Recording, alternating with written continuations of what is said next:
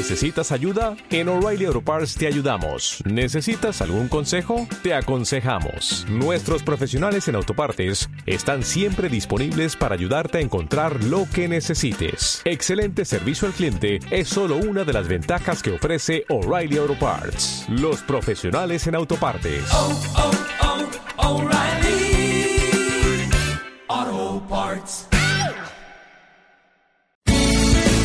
Sueños de papel, de papel. Hoy nos visita en Sueños de papel Andrés Germán. Él nació en Quito en 1983, poeta, ensayista y catedrático universitario. Realizó sus estudios de, de, licenciatura en comunicación social. Posee algunos posgrados en el campo de la educación y las nuevas tecnologías de la información tiene formación de doctorado en educación y gestión del conocimiento, estudios que fueron realizados en países como Ecuador, Argentina y España. Ha sido profesor en algunas universidades de su país y el extranjero. Ha escrito varios artículos y ensayos académicos en publicaciones nacionales e internacionales. Es articulista y parte del comité científico de la revista Sofía de la Filosofía de la educación en Aviala. En poesía ha publicado el libro de la levedad en el Ángel Editor en el 2016. Crítica de su obra aparece en revistas internacionales como Círculo de Poesía en México, Mundo Libros Argentina y otros y otro Páramo Colombia. Es parte de la antología poética mundial Poetas del siglo XXI. En mayo del 2017 fue invitado por la Fundación Pablo Neruda al Festival Poético realizado en La Chascona en Santiago de Chile. Epifanías Gozosas es su obra poética más reciente y de la que vamos a hablar en esta tarde. Andrés, bienvenido, qué gusto, ¿cómo estás? Muy bien, Juanita, muchas gracias. Muy contento de poder estar en este programa tuyo que para un escritor, digamos, es como la meca, ¿no? Así que estoy muy contento de poder estar en tu programa y gracias por el espacio y la oportunidad. Andrés, en tu juventud ya hay un camino largo recorrido eh, como gestión cultural, como escritor, como crítico, como catedrático. Eh, y, la poesía, yo creo que ha estado en todas estas actividades de, de tu vida. ¿Cuándo le encontraste o cuándo te encontró la poesía? Bueno, en verdad buscar los hitos fundacionales no es tan sencillo porque yo creo que el ser humano de manera intrínseca lleva el tema del lenguaje, ¿no? Y aunque a veces la poesía puede ser enunciado como un género, como un canon, yo creo que la vida es una representación poética, ¿no? Pero si tendríamos que lograr identificar, pues yo en algún momento en un programa cuando presentamos el libro de la levedad, te comentaba que en mi casa siempre hubieron libros, ¿no? Vengo de una tradición literaria porque mi padre era un voraz lector, entonces siempre estuvieron ahí los libros. Como conversábamos estos días con algunos eh, colegas o algunos amigos poetas en este festival de poesía paralelo cero que acaba de terminar, pues siempre se dice que la escritura es una consecuencia de la lectura. Entonces yo me encontré con la poesía el momento en que hice mis primeras lecturas y mis primeras búsquedas y mis primeras, eh, digamos, experiencias. Cuando uno es joven, pues tiene ese ímpetu de eh, hacer algunas búsquedas, poder ubicarse, sentirse cómodo en algún lugar y después de tener un ejercicio de lectura, pues yo quise buscar un género que pueda encajarse a mí.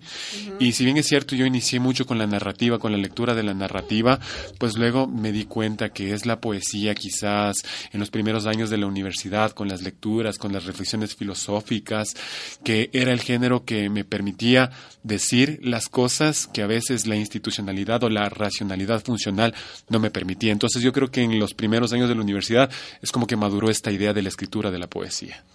La poesía rompe algunos cánones. La poesía desnuda, la poesía nos pone en evidencia, o la poesía dice lo que callamos. ¿Qué es para ti la poesía? Bueno, realmente el tema de la poesía es una forma de expresarte, ¿no? Pero para muchos eh, poetas puede representar diferentes formas. Yo siempre he hecho un ejercicio de pensar que la poesía en mí puede estar ubicada en cuatro ámbitos, no sin querer ser determinista, pero es algo que permite de alguna manera eh, trazarse un horizonte cuando uno ya entra a la literatura de manera formal y quiere publicar y busca editoriales y de pronto quiere hacer un trabajo medianamente bien elaborado, ¿no? Entonces la poesía en un primer ámbito como un espacio de autocomprensión, de autoconocimiento. Nosotros, si nos remitimos a todo este tema de los griegos, con la cuestión de la lira, con el tema de la poesía, con el tema de poder escribir para leer en voz alta, es justamente, eh, como escuchaba en uno de tus programas eh, recientes, es transmutar la tragedia, ¿no? Entonces, para las personas que nos hallamos en este género, es tener un espacio de autoconocimiento, ¿no? Pero además del autoconocimiento, de esa búsqueda filosófica interna, también puede representar un ejercicio de denuncia, ¿no? Entonces, eh, si nosotros vemos las tendencias literarias, como yo siempre digo, que es importante conocerlas para tener también una memoria histórica, vemos lo que trabajaron los ánsicos, ¿no? Entonces, los ánsicos eh, trataron de hacer una crítica a esa literatura canónica, a esa literatura formal, eh, sucedían cosas complejas en la segunda mitad del siglo XX, teníamos la revolución cubana, todo este contexto de la bipolaridad mundial, y muchas veces, como dice Foucault, o como dicen, como dicen los filósofos postestructuralistas, eh, la institucionalidad no está creada, digamos, para generar ninguna emancipación, sino para formar sujetos obedientes. Entonces yo creo que ahí la poesía y la literatura cumplen un rol fundamental de hacer una denuncia social. Irrumpir para, para mover, para despertar, para provocar, sin duda alguna. Em, Andrés, eh, acaba de pasar, como tú bien dices, este encuentro internacional de poetas, Poesía en Paralelo Cero, su décima edición. Se estaba celebrando estos 10 años de un arduo y decidido trabajo de, Javier Oquendo y de todo el equipo. ¿Cómo, cómo fue tu, tu, encuentro con los poetas? ¿Qué, qué recibiste? ¿Qué, ¿Qué te dejó este encuentro? Pues realmente un eh, saludo también a Javier, dado que estamos hablando de él, que es una de las personas que ha impulsado en, en contra de, toda circunstancia en contra de marea, pues toda esta cuestión de la gestión cultural, que a veces en nuestros países es un ejercicio complejo, es una actividad marginal, eh, pero a veces cuando uno está conversando, digamos, con los, con los pares, uno plantea que siempre el escritor o el poeta es una persona excéntrica o es una persona dotado de, de egos y que de alguna manera trabaja en ciertas ordalías o en ciertos grupos, pero eso de alguna manera es el estereotipo que se va construyendo, porque lo bonito del encuentro es, eh, dado que nos reunimos 70 poetas, como ya se había comentado, 30 eh, internacionales y 40 nacionales, pues lo que se vive, lo que se respira o, lo que uno tiene impresión es completamente distinta, ¿no? Porque sabemos que el poeta, sin querer también generar un cliché, es una persona sensible que tiene mucha contemplación. Entonces, cuando te encuentras, lo que prima es esa fraternidad, es ese intercambio. Pues de alguna manera uno se siente motivado porque en la vida funcional, pues muchas, muchas personas no quieren escuchar la poesía. Entonces, entre los poetas existe este ejercicio agradable de poder escucharnos al menos la poesía entre nosotros. Entonces, es un tema muy, digamos, muy, muy de vínculo, muy fraterno, muy emocional. Entonces, se rompen todas esas mitificaciones sobre el poeta como ser aislado y que trabaja, digamos, en ciertas ordalías. Se genera una gran fraternidad. Andrés, ¿alguno de los poetas que visitó por primera vez eh, este, este evento, Quito, eh, que, que te haya dejado una huella, que te haya impresionado, que no conocías antes? Pues bien, es, es, algo que he comentado, ¿no? Después del festival, algunos amigos y también algunos poetas, justamente este ejercicio de poder tener un encuentro en donde vas a leer eh, poesía en ciertas ciudades donde de pronto el arte no está muy visible, eh, pues te genera esa cotidianidad, ¿no? Eh, comentarte, por ejemplo, yo estuve en La Tacunga y estuve con poetas, bueno, digamos, de, de, de gran trayectoria, ¿no? Como Gabriel Chávez de Bolivia, Bolivia, también estuvimos con Leopoldo Castilla de Argentina, y te cuento que nosotros ya teníamos nuestro último encuentro, la, la anécdota, ¿no? Y teníamos que ir a Pujilí. Pero lastimosamente el tema de Pujilí no hubo una buena comunicación, pues no se generó la convocatoria, pues y nos sentamos en una plaza muy hermosa que tiene Pujilí, todos los poetas sentados conversando sobre varias cosas, ¿no? Y entonces eh, uno a veces eh, escucha nombres como Leopoldo Castilla, Luis García Montero y les ve como personas tan distantes, ¿no? Pero el momento que tienes esa cotidianidad te das cuenta que son seres humanos, ¿no? Que tienen las mismas deudas, tienen las mismas preocupaciones también tienen las mismas nostalgias, las mismas tristezas. Y por ejemplo, lo que a mí me impactó es que Leopoldo Castilla, yo le pregunté qué representaba la poesía para él. Y él me dice, es una salvación. Yo le digo, ¿por qué? Porque yo tuve, digamos, un hijo que murió hace poquito con cáncer de páncreas. Entonces, si yo no hubiera tenido la poesía, digamos, como ese instrumento, como esa voz, eh, no solo como escritura, pues yo creo que no estuviera aquí para contarlo. Entonces, a veces ni los premios ni los reconocimientos pueden eh, valer tanto como la pérdida de un hijo. Entonces, para mí fue un aprendizaje muy interesante porque a veces los poetas que somos más jóvenes es como que aspiramos a tener trayectoria, pero hay cosas esenciales y sustantivas en la vida, que no se compara con publicar un libro. Entonces, tú dices, son seres humanos y también hay cosas que son tan relevantes, no solo, tomo, no solo el tema de la realización literaria, sino la cuestión de los hijos, la cuestión de la familia, la cuestión emocional y la cuestión interna, ¿no? La supervivencia también, ¿no? Y esa intensidad de la que cuentas, es decir, la pérdida de un hijo, marca para toda la vida. Eso hablábamos aquí con Jaime Costales el día martes, me parece, que no hay una palabra para cuando pierdes un hijo, ¿no? Eh, si pierdes un esposo eres viuda, si pierdes a tus padres eres huérfano, pero cuando pierdes a un hijo como que no hay nombre para eso. Pero qué lindo lo que me cuentas, porque Andrés, eso, eso dice que los puentes que se generan a través de estos encuentros poéticos son, son huellas ya que, que van quedando improntas, que se van, que se van eh, floreciendo luego, y que eso abre muchas puertas y muchos caminos para ustedes, los poetas ecuatorianos también. Así, ese intercambio, ese trueque de afectos es, eh, creo que es, es, fundamental para poder crecer en la poesía también. Vamos a hacer una pequeña pausa. Andrés Germán nos acompaña. Hablaremos de su libro Epifanías Gozosas en un momento más. Sueños de papel, de papel.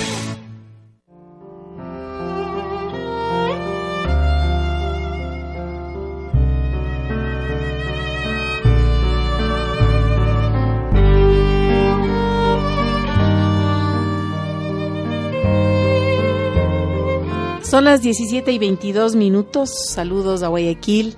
En Quito sigue lloviendo, este cielo caprichoso, este clima que a ratos nos, nos descoloca, pero eh, estamos para acompañarles en, este, en esta tarde en Quito y en Guayaquil. Nos acompaña Andrés Germán y bueno, vamos a entrar a hablar de un, de un libro que fue publicado en Chile, pero para que Epifanías Gozosas se haya publicado en Chile, hubo un antecedente, Andrés. ¿Cómo llegaste? ¿Qué pasó? Hablábamos de que estuviste en la Chascona en un encuentro de poetas eh, en homenaje a Pablo Neruda o en nombre de Pablo Neruda. Eh, ¿Qué pasó ahí? Pues bien, Juanita, como tú dices, hay un antecedente para que se haya logrado plasmar este libro y el antecedente fue que eh, hace un año atrás, eh, más o menos el mes de febrero del 2017, pues nos visitó al Ecuador eh, un poeta y editor, ¿no? Que él es René Silva Catalán y casualmente René Silva Catalán es amigo, tenemos un amigo en común, que este amigo en común es Cristian Londoño, con quien también hay una importante amistad y pues él vino a un festival en febrero y estaba acá en el país. Eh, como René ya tenía que irse a Santiago, pues Cristian organizó una cena con algunos escritores, algunos amigos, algunos poetas, estuvo Raúl Arias también, porque coincide que somos vecinos, hay bastantes poetas que viven en el Valle de los Chidos, y pues nos invitó a esta cena para poder conversar con, con René, ¿no? A quien mando un fuerte abrazo y, y saludo, y entonces aquí se generó naturalmente la sinergia. Lo interesante, por ejemplo, cuando hay reunión de poetas, eh, es que además además del vino, además de poder cenar y poder conversar, siempre se hace este ejercicio de la lectura en voz alta, que a veces no, te no, no, no, no tienen la suerte, digamos, los novelistas, porque no vas a leer la novela. Entonces, como la poesía es un género breve, pues hay ese intercambio ¿no? de, lecturas. Y por esos días yo eh, ya había terminado de publicar este libro de la levedad, que también fue presentado en tu, en tu programa. Y lo que a René le llamó la atención es que este primer libro de la levedad eh, tenía como unas reminiscencias muy hacia el tema del padre muerto, porque yo tengo uno de los poemas que le dediqué a mi padre muerto, a, la ausencia, y que habla justamente de Viña del Mar, que es el país donde vivió mi padre antes de que, digamos, el socialismo le hiciera migrar a ese Ecuador, y fueron como antecedentes, yo hijo de padre chileno, el poema, eh, justamente el poeta, y él me comentó que le interesaba que yo viaje a Santiago de Chile para poder presentar el libro y para poder hacer esa sinergia, dado que habían estos antecedentes, ¿no? De que la memoria histórica estaba en Chile. Entonces, eh, se hicieron las gestiones, pues eh, lograron hacer el vínculo porque en el mes de mayo se rinde un tributo al mes de la poesía en Chile y pues con Ernesto González, que está dirigiendo ahora la Fundación Pablo Neruda, se hizo el vínculo. Ah, Entonces ahí se dio el vínculo, pues de alguna manera hubieron algunas lecturas, estuvieron poetas de algunos países acá, eh, justamente. Esto fue en la Chascona. Esta fue en la Chascona, ¿no? Que es una de las casas, de, Neruda, en, en, Bellavista, casualmente. qué linda casa, ¿no? Sí, es hermosa la casa, además que es un museo, además que es un barrio bastante poético, como la, como la ronda más o menos. Y pues ahí se generó el vínculo con eh, René, y bueno, para no alargarme mucho, eh, este, aquí yo le, dije a René que tenía un trabajo un poco avanzado y que me gustaría publicarlo, pues y él me propuso hacerlo en el sello editorial que es justamente la edición Underground. ¡Qué bien! Epifanías gozosas. ¿Qué es esto, Andrés? Pues bien, eh, cuando uno termina un trabajo, eh, pensaría que ya tiene algunas respuestas, porque el proyecto está plasmado, pues están los poemas ahí, pero más que respuestas hay más interrogantes y más preguntas. Pues comentarte que siempre una de las eh, preocupaciones que tiene un escritor, al menos hablo de mi caso, es poder pensar un proyecto nuevo, ¿no? O sea, yo había terminado de publicar eh, este libro de la levedad y siempre uno en ese ímpetu de poder escribir eh, tiene esta idea muy latente de no repetir, eh, digamos, lo que ya... De no repetirse. De no repetirse, más bien de repensarse, ¿no? Pero siempre puedo decir que los libros cuando tú los cierras dejan como una especie de eslabones o de huellas que te permiten dar el salto hacia nuevos, hacia, nuevos proyectos, ¿no?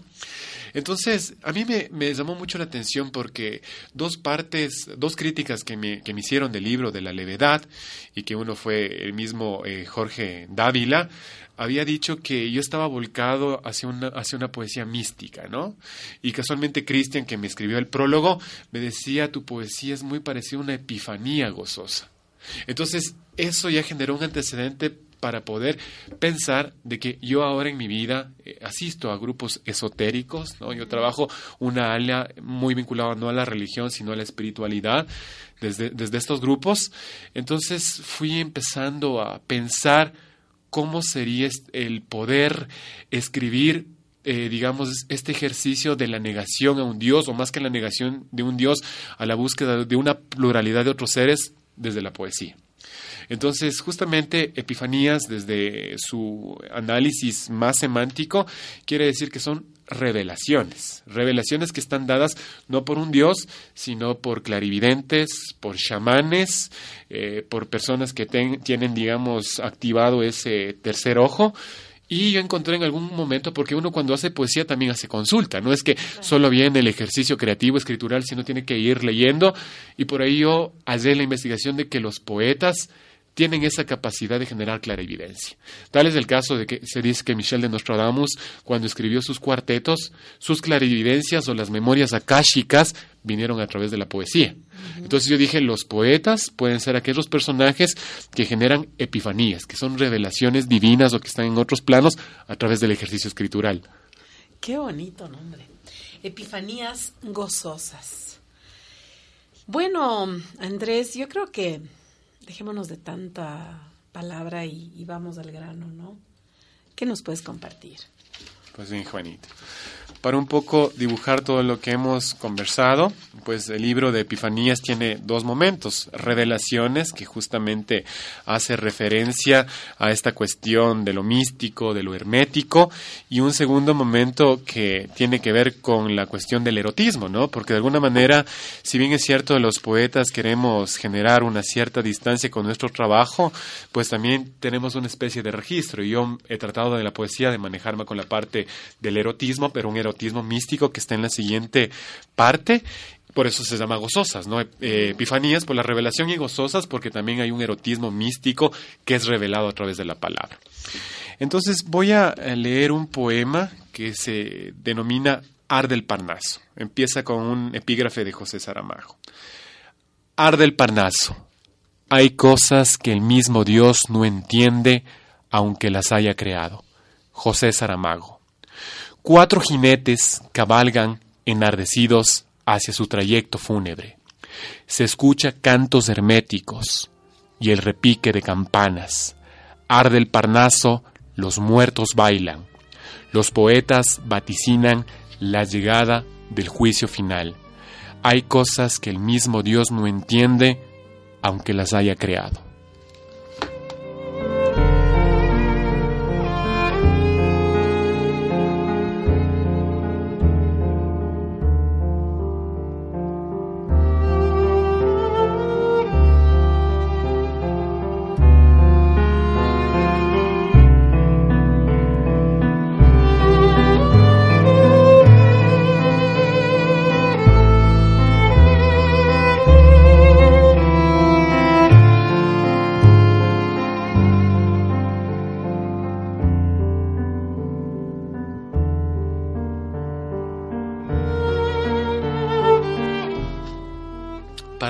Poco generar esta complementariedad de la segunda parte que se llama Lujurias Astrales.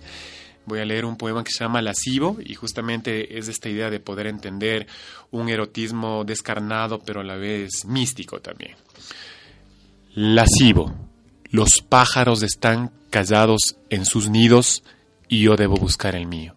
William Blake.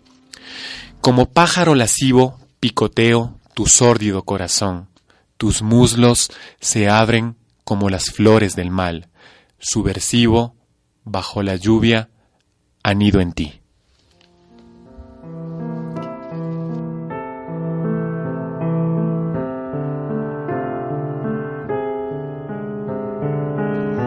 Andrés, en, casi todo libro, porque no es en todos los poemas, pero en casi todos, existen epígrafes esos epígrafes que abren una ventana para asomarnos un poco a lo que a lo que nos quieres contar, a lo que nos quieres decir a través de tu poesía. Em, ese es un trabajo también de, de, mucha búsqueda, ¿no? Pues bien, Juanita, sobre el tema de las epígrafes hay algunas cosas que anotar, ¿no? Quizás lo que yo te decía al inicio, ¿no? Eh, yo creo que el tema de la escritura naturalmente es una consecuencia de la lectura. Es decir, que yo creo que si un poeta o cualquier escritor en otro género quiere tomarse esto como un ejercicio realmente, digamos, profesional, no sé si profesional no me gusta mucho la palabra, pero serio, tiene que entender que no se trata de escribir por escribir, ¿no? Sino se trata de hacer una búsqueda, poder hallar otros escritores que de alguna manera le permiten ir un poco comprendiendo cómo son los estilos, cómo es el lenguaje. Entonces, el primer punto sobre los epígrafes es que es una respuesta natural al tema de la lectura, ¿no? Porque la escritura es, es consecuencia de la lectura. El segundo punto es poder hacer un ejercicio de diálogo, ¿no? Yo siempre he manifestado que el tema de la poesía es un ejercicio hipertextual, porque además dentro de mi profesión trabajo mucho el tema de nuevas tecnologías y de hipertextos y de lenguajes transmedia. Entonces me parece que es, es interesante cuando uno, por ejemplo, haya una lectura, pues de hay una frase que le llama la atención o que de alguna manera le impacta y uno dice, ¿por qué yo no puedo dialogar? Digamos, con ese escritor. Entonces es una especie de juego de diálogo. Pero el tercer punto que me parece muy interesante, yo creo que no existe escuela o taller que te enseñe a escribir. Esto lo hablamos mucho con los poetas. Lo que te sirven los talleres es para tener algunos inputs o algunas ideas que te pueden generar una complementariedad. Pero uno de los miedos de todo escritor es la hoja en blanco. Entonces yo desde mi ejercicio escritural he utilizado algunas metodologías. No digo que estas metodologías se utilizan a rajatabla, pero funcionan muy bien. Entonces, por ejemplo, una de las metodologías es muy parecida a la del haiku. Por ejemplo, tú sales y ahora mismo Quito es bellísimo con la lluvia, con la niebla. Entonces, ahí tú, yo hago, tomo una foto, ¿sí? Porque en el libro muchos de los, de los micropoemas que son haikus tenían fotos. Y por un tema más editorial les quitamos las fotos por los formatos. Pero cuando tú tienes una foto que te causa contemplación, te causa belleza, fluyen las palabras. No tienes ese miedo de la hoja en blanco porque ya tienes algunas ideas. Entonces tú ves una noche que hay la niebla, que hay de pronto hay una luminosidad, ahí se genera un artefacto lingüístico, porque tienes palabras como niebla, como, eh, como el tema de luminosidad, entonces es fácil construir. Lo mismo pasa con los epígrafes. Cuando uno ya tiene un epígrafe, tiene una, una puerta de entrada. Entonces tú lees el epígrafe, tienes algunas ideas y vas complementando. Entonces es un ejercicio de, de, creación literaria, por así decirlo. Qué interesante esto del juego y el diálogo, porque sí, esas lecturas, esas frases que te llegan, esos poemas, esas, mm, no sé, incluso textos narrativos que pueden llegar a impactarte, eh, se convierten en una herramienta, en una herramienta creativa para que tú puedas dialogar, para que tú puedas jugar, para que tú puedas explorar, ¿no? Y eso, eso me gustó mucho de Epifanías Gozosas. Vamos a escuchar algo de música y es Pedro Aznar esta tarde acá en Sueños de Papel. Escuchemos décimas, el track número 7.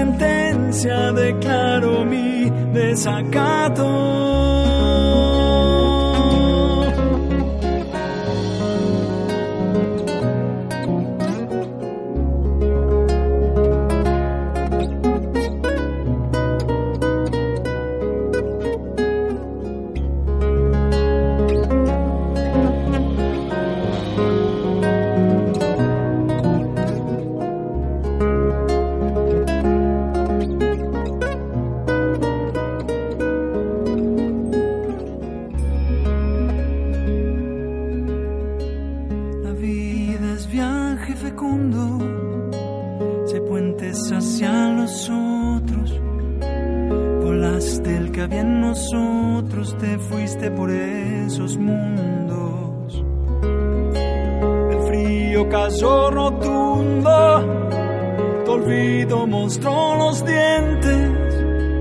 No sabes cómo se siente temer este miedo mudo. Pasado el sueño a futuro, no sé vivir el presente.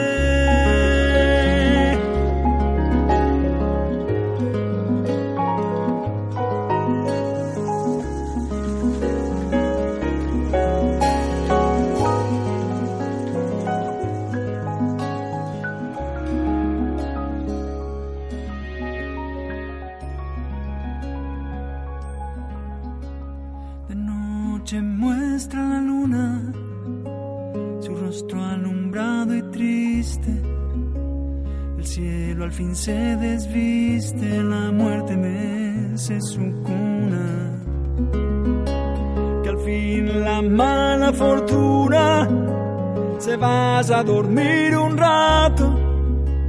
Se quite traje y zapatos, olvide de mi existencia. Que yo frente a su sentencia declaro mi desacato.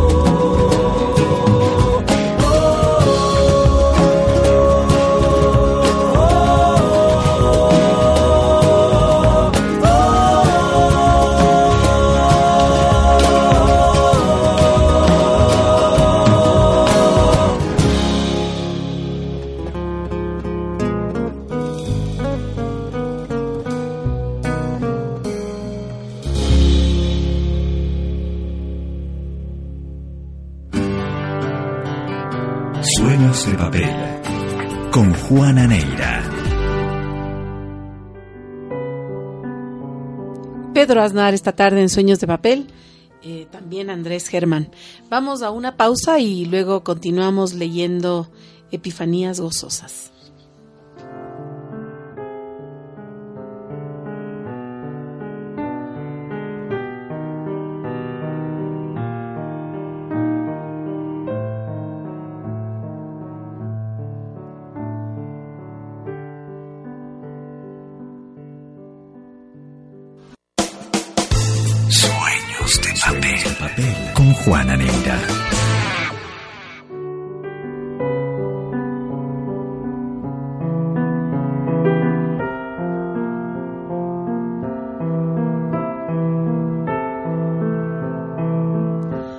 Epifanías gozosas, poemario clave de la trascendencia escritural de Andrés Germán, su búsqueda hacia la madurez poética, desde ahí depende entonces al lector abordar sus revelaciones y lujurias astrales, más allá de una exploración a la pulcritud del lenguaje poético, nos encontramos con una sintaxis abordada desde el hermetismo espiritual en el oficio del poeta. La magia de una palabra adornada deliberadamente son guiños a la poesía maldita, esta vez no desde lo trágico de la existencia humana, sino desde la imagen desbordada, salir y entrar desde el verso convencional. Andrés Germán deja en claro, es un disidente poético, se atreve a crear lejos de las reglas de la modernidad y del nuevo orden en el canon de la poesía latinoamericana, dice René Silva Catalán, poeta y editor en la contratapa de este importante libro que fue publicado en Chile. Andrés, algo más de las revelaciones, por ejemplo. Sí, bueno, como conversábamos tras micrófonos, Juanita, eh, yo creo que cada libro eh, para un escritor, en este caso más de poesía, eh, representa nuevos hallazgos, ¿no? O nuevas comprensiones.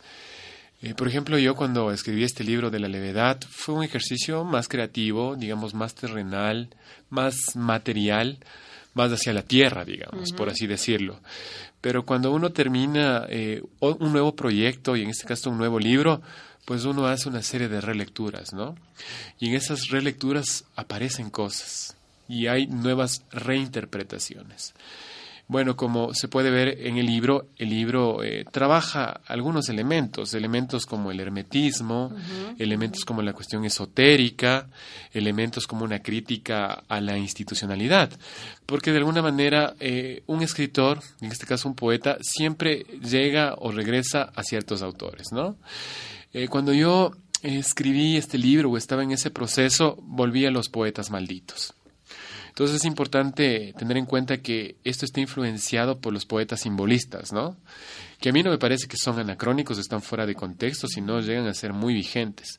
Entonces poetas franceses como Verlaine, ¿no es cierto? Como Rimbaud, como Baudelaire, como Mallarmé, de alguna manera ya trabajaron este tema, ¿no? Y trabajaron desde la perspectiva de que ellos, desde su proceso de negación, que fue su tendencia, desde esa exploración también, que no iba desde lo canónico necesariamente, pues eh, ellos se fijaron esa crítica a la institucionalidad.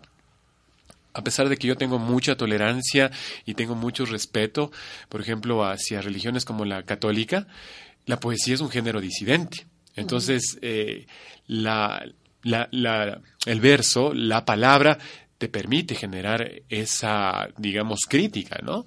Entonces coincide que tanto los poetas franceses, que ya referencié, los simbolistas, como por ejemplo en el tema de la filosofía postestructuralista, los franceses como Foucault, como por ejemplo Bourdieu, como por ejemplo varios autores, manifestaban una tesis. La tesis es que las instituciones, y ahí en las instituciones entra el Estado, la religión y la escuela, no han sido diseñadas para generar una emancipación, sino para formar sujetos obedientes, críticos al sistema.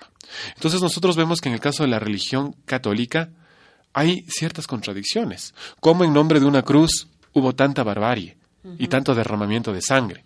¿Cómo puede ser eh, posible el tema de la venta de, las indulgencias?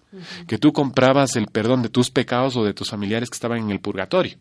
Entonces ahí es cuando entra la poesía como género que muerde, como género disidente. Y aquí en este libro justamente está planteado. Planteado desde esa cuestión hermética porque es una reinterpretación del Apocalipsis. Porque los primeros poemas es un Apocalipsis puesta de alguna manera en, clave poética, ¿no? Entonces lo que se quiere aquí decir es, eh, ¿por qué puede existir un Dios? Más bien aquí se piensa la visión de, la, de, un gran ser que puede ser un gran arquitecto del universo o una fuerza creadora. Y justamente desde la crítica, por ejemplo, Saramago, que yo también tuve que leer eh, la, esta novela de, de, Saramago, que es el Evangelio, pues él plantea, hay cosas que el mismo Dios no entiende aunque las haya creado. O cuando tú entras en las cosmogonías nórdicas y celtas, desde mucho antes, ni siquiera los incas eran, eh, digamos, eh, personas que estaban vinculadas hacia un politeísmo. Los celtas ya creían en un politeísmo. Por eso hay poesía como Triqueta, como Trisquel, hay muchos códices desde ahí. Entonces, el libro lo que quiere hacer es una provocación, una crítica a la institucionalidad, a la religión católica, pero sobre todo una idea de entender que hay una pluralidad de creencias. Y a propósito, mm, ¿por qué no compartimos este de Trisquel? Claro, Juanita, más bien, no sé si tú quisieras leer, tú tienes una hermosa voz. Gracias, pero dice así, y hay un epígrafe de la tradición celta que dice, tu mundo es una esfera sagrada, en tu interior cohabitan tres partes de ti, idénticas en tamaño, pero diferentes en naturaleza. Tradición celta, y hay una dedicatoria a Isabela Germán. Emprendes tránsito, traspasas el umbral de lo inocuo, inicuo, Eres fuego infinito. Tu esencia reside en una esfera sagrada. Te enlazas con los espíritus de la naturaleza.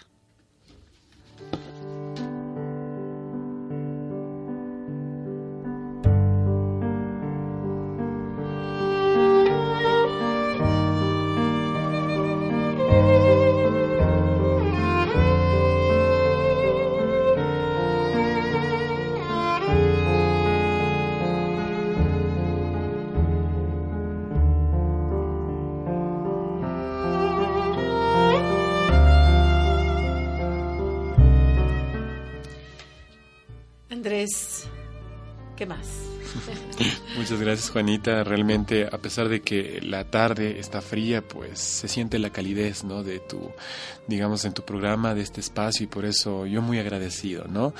Al igual que Javier, Juanita, eh, son personas que están apoyando a la creación literaria de los más jóvenes, ¿no? En culturas que a veces son muy endogámicas, muy patriarcales, nos abren los espacios y por eso estaré infinitamente agradecido contigo y tu programa. Gracias. Eh, bueno, un poema más que de alguna manera podría eh, dibujar o explicar eh, todo este tema de las epifanías, las revelaciones y el hermetismo. Transmutación. Tu sol no se ocultará jamás, ni tu luna perderá su luz. Libro del Apocalipsis. Tu corporeidad se manifiesta en forma de un sol protervo y una luna en llamas. He transmutado en un gran dragón escarlata, de siete cabezas, diez cuernos y siete coronas. Provengo de los infiernos de Rambó. He venido para engullir tu descendencia. Tu sol no se ocultará, ni tu sombra perderá su luz.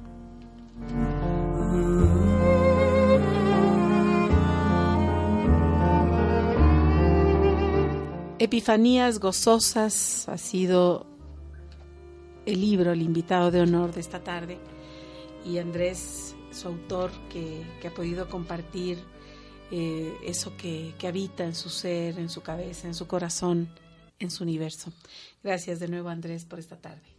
Muchas gracias, Juanita, ¿no? Muy agradecido y muy, muy buen viento y buena luz en tu programa y los que están por venir. Que así sea, que así sea, gracias.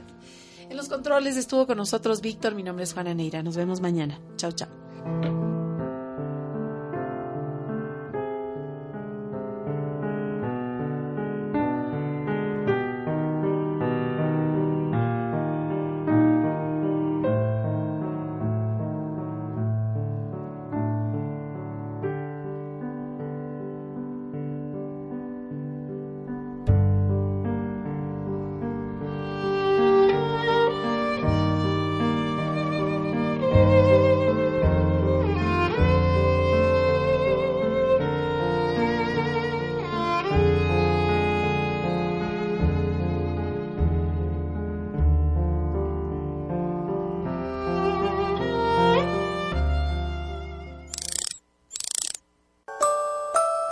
Esperamos para nuestra próxima cita con Sueños de Papel. Hasta entonces, buenas noches.